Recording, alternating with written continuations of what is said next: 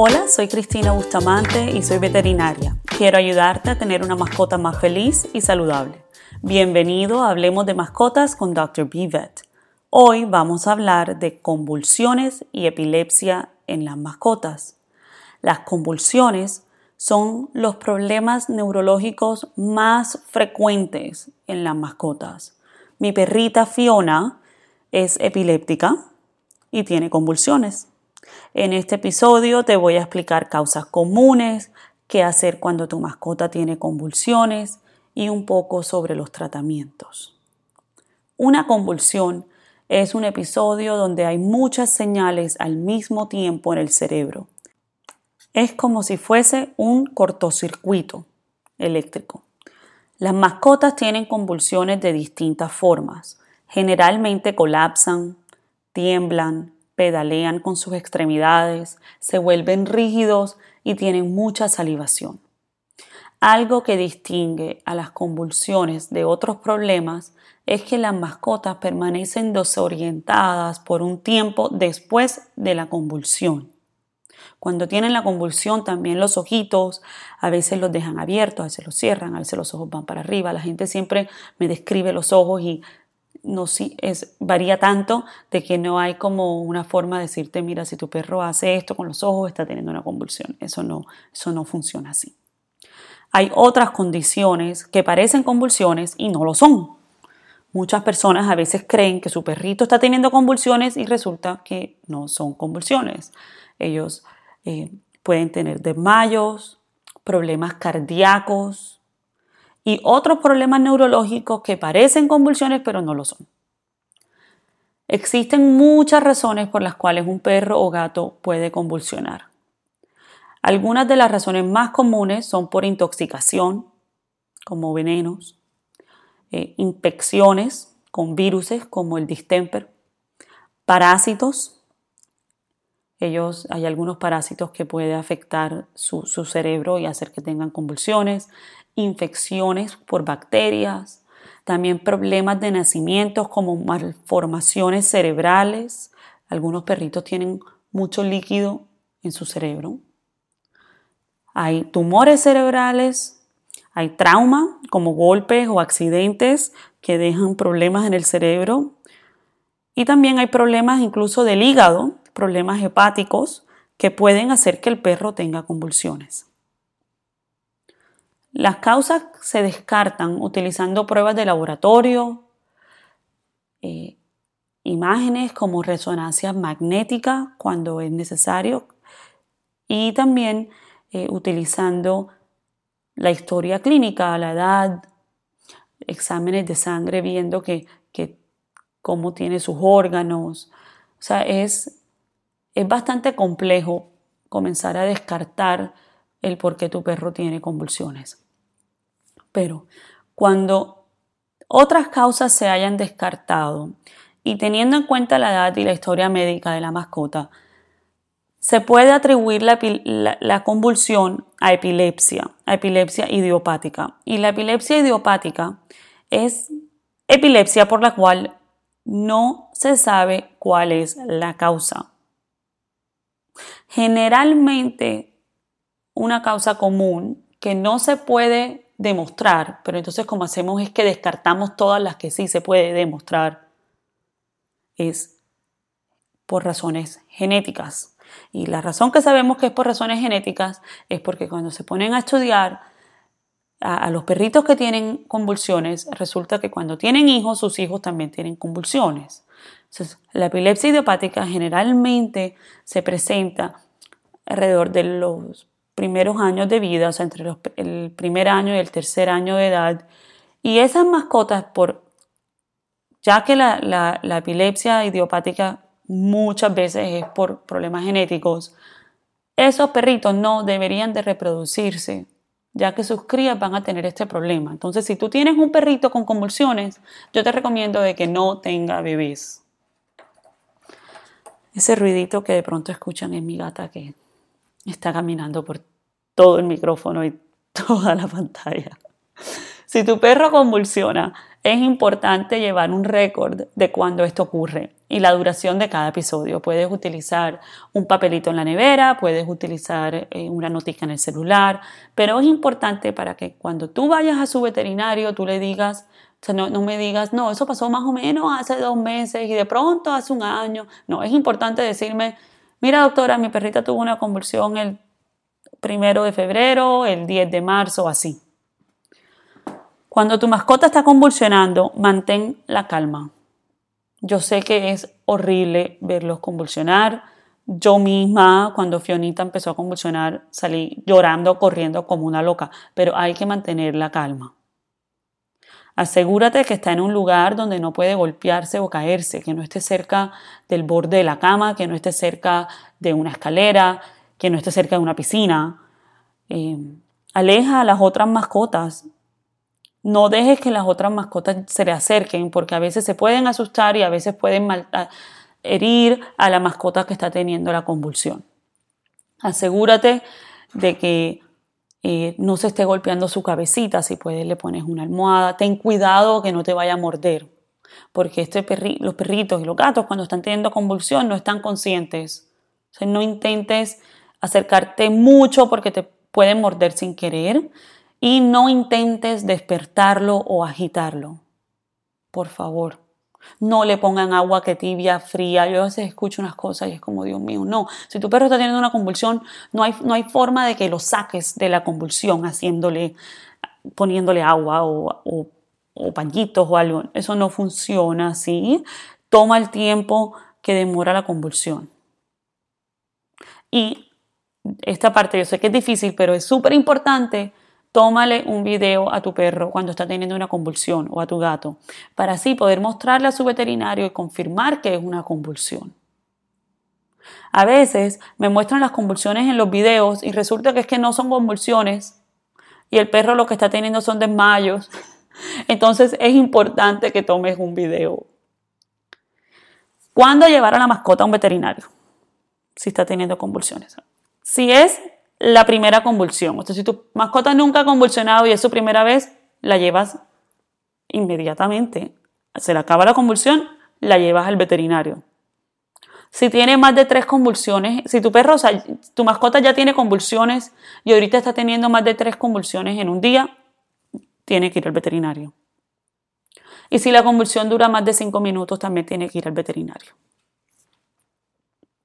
Si o sea, esto es ir al veterinario de manera urgente, ¿ya?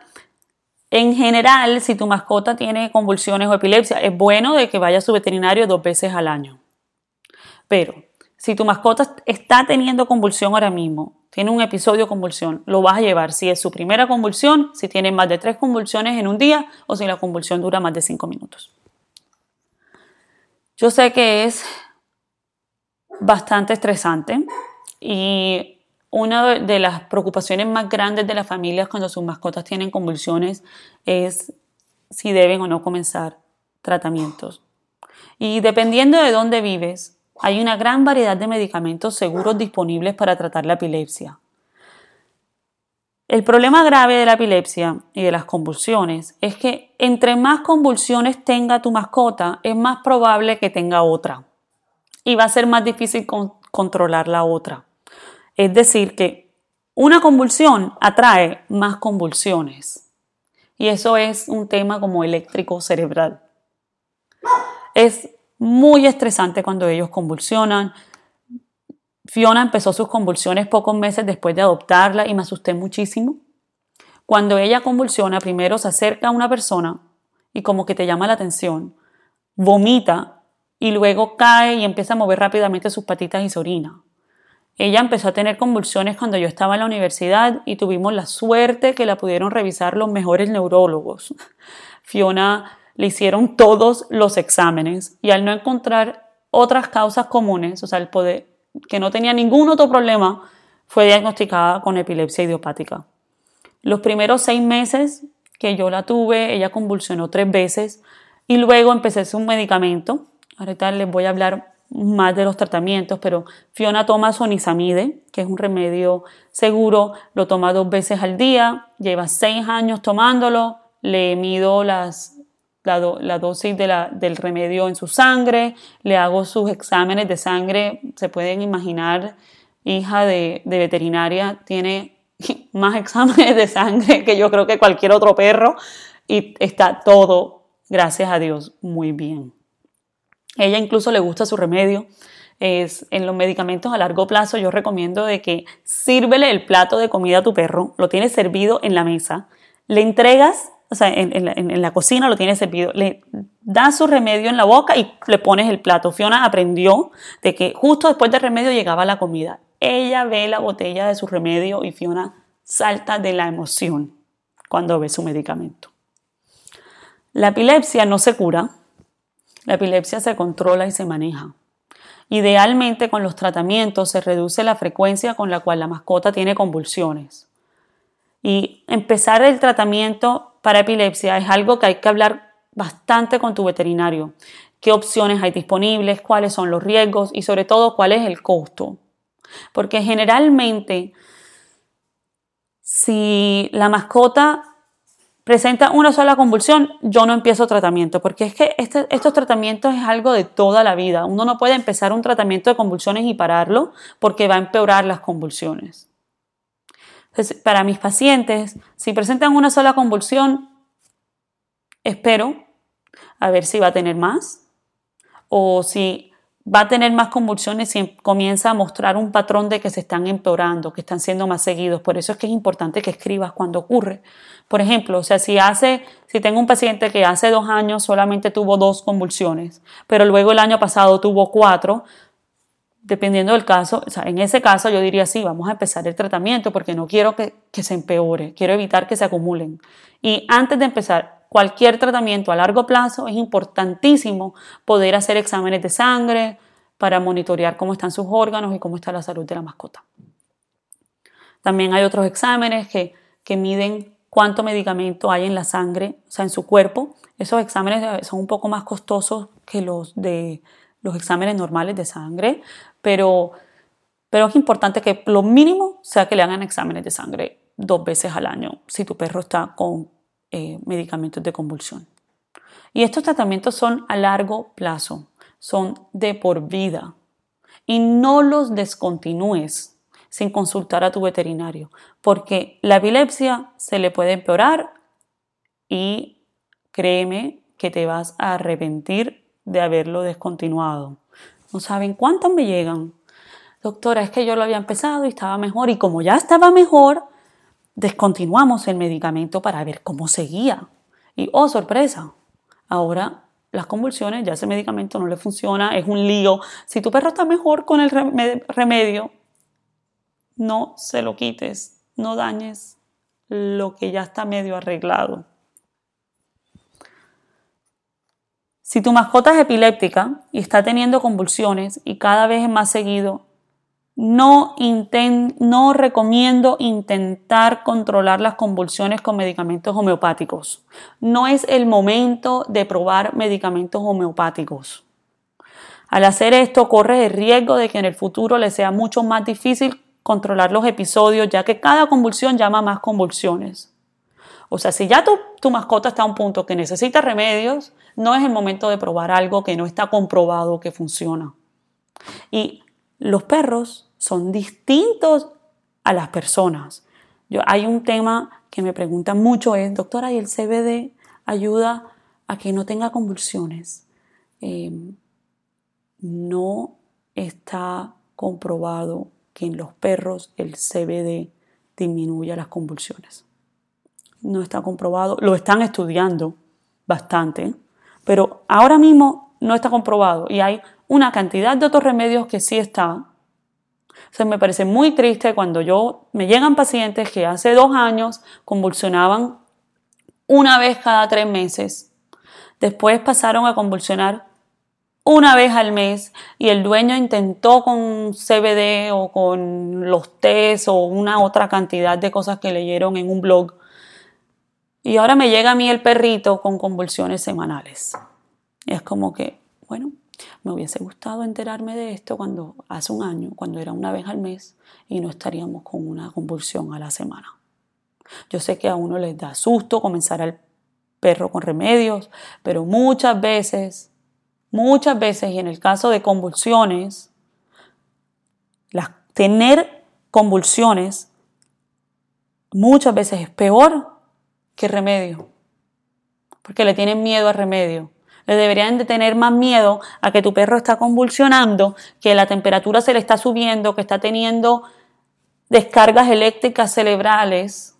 Eso a mí me da más miedo que es que doctora, yo vi online de que es que los medicamentos de la convulsión pueden causar problemas del hígado. Y es como que, ok, y leíste online los problemas que causan las convulsiones, porque hay muchísimos.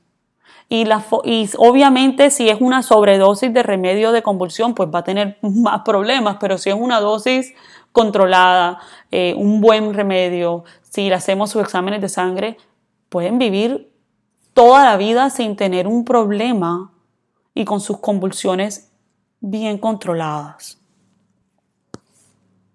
Entonces, no es el momento, si ya tu perro está grave con convulsiones, de intentar cosas naturales. Si es al principio y quieres intentar, ya háblalo, eso ya háblalo con tu veterinario.